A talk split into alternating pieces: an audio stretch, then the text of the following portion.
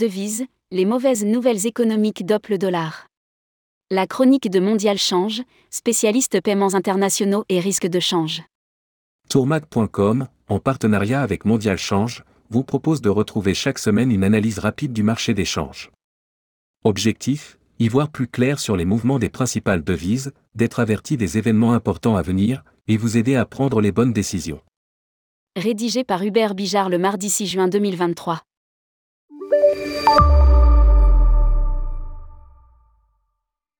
Le point économique. La semaine passée fut globalement mauvaise sur le front économique. La reprise chinoise tant attendue est à l'arrêt.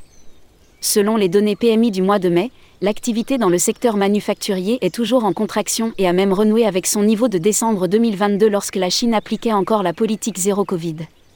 Même si l'expansion demeure de mise, l'activité ralentit également dans les secteurs des services et de la construction. Cela a entraîné un ajustement à la baisse des prix sur les matières premières et explique en partie la performance médiocre de certaines devises fortement liées aux matières premières comme le dollar canadien et le dollar australien au cours des dernières semaines. En France, la situation se dégrade également.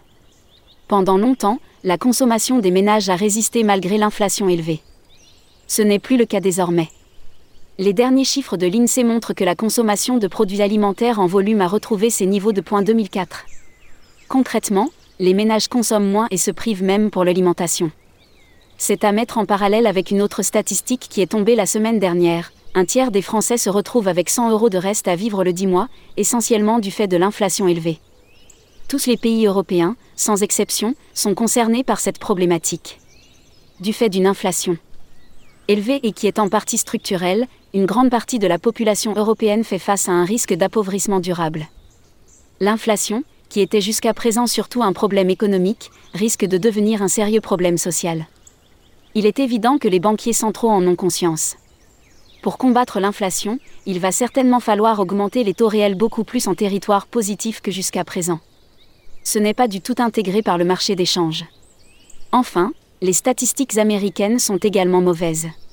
Elles confirment que le risque de récession s'accentue l'indice d'activité PMI pour la région de Chicago s'est effondré en mai à 40,4 contre 48,6 en avril. Tous les sous-composants, production, nouvelles commandes, emplois, etc., sont en chute libre. La seule bonne nouvelle, c'est que les prix ont augmenté à un rythme un peu moindre, ce qui est logique compte tenu du ralentissement de la demande. Devise, le point technique. L'euro reste faible en ce début de semaine, mais cela reflète plus un renforcement généralisé du dollar américain qu'autre chose. La macroéconomie européenne n'est pas très bonne, en particulier en Allemagne, mais il n'y a pas eu d'éléments nouveaux. Les inquiétudes portant sur la Chine ont été le moteur principal de fluctuation des devises. Le dollar a endossé son rôle traditionnel de valeur refuge. Nous estimons que l'euro USD pourrait continuer de chuter à court, avec une cible de prix autour de 1,0573. L'euro GBP est également dans une dynamique similaire, baisse de près de 1,3% en l'espace de 5 séances nous visons un retour vers la zone de 0,8500-8511. Enfin, en ce qui concerne l'euro JPY, les dernières séances n'ont pas été très positives mais la tendance de fond est toujours à la hausse, tirée par le différentiel de politique monétaire entre la Banque du Japon et la BCE, qui n'est pas près de s'estomper. Support hebdo.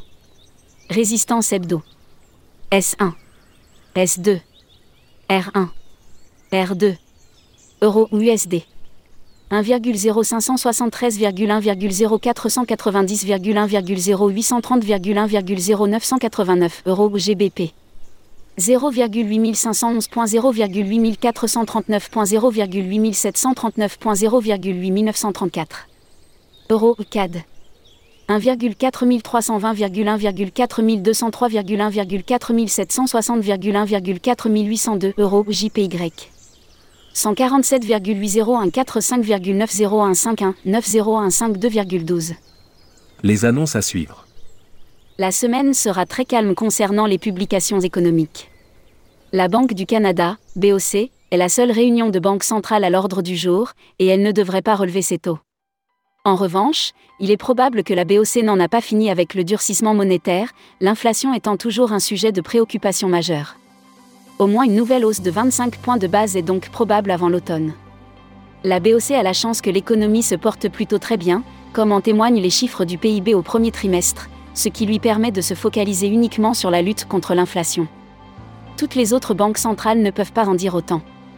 À long terme, cela pourrait bénéficier au dollar canadien, à condition que les prix des matières premières augmentent de nouveau, ce qui n'est pas encore le cas.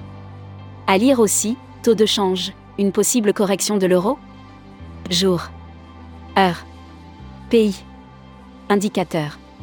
À quoi s'attendre? Impact. 0,5 baroblique 06,16, 00. États-Unis. ISM non manufacturier, mais, consensus à 51,8, en phase d'expansion.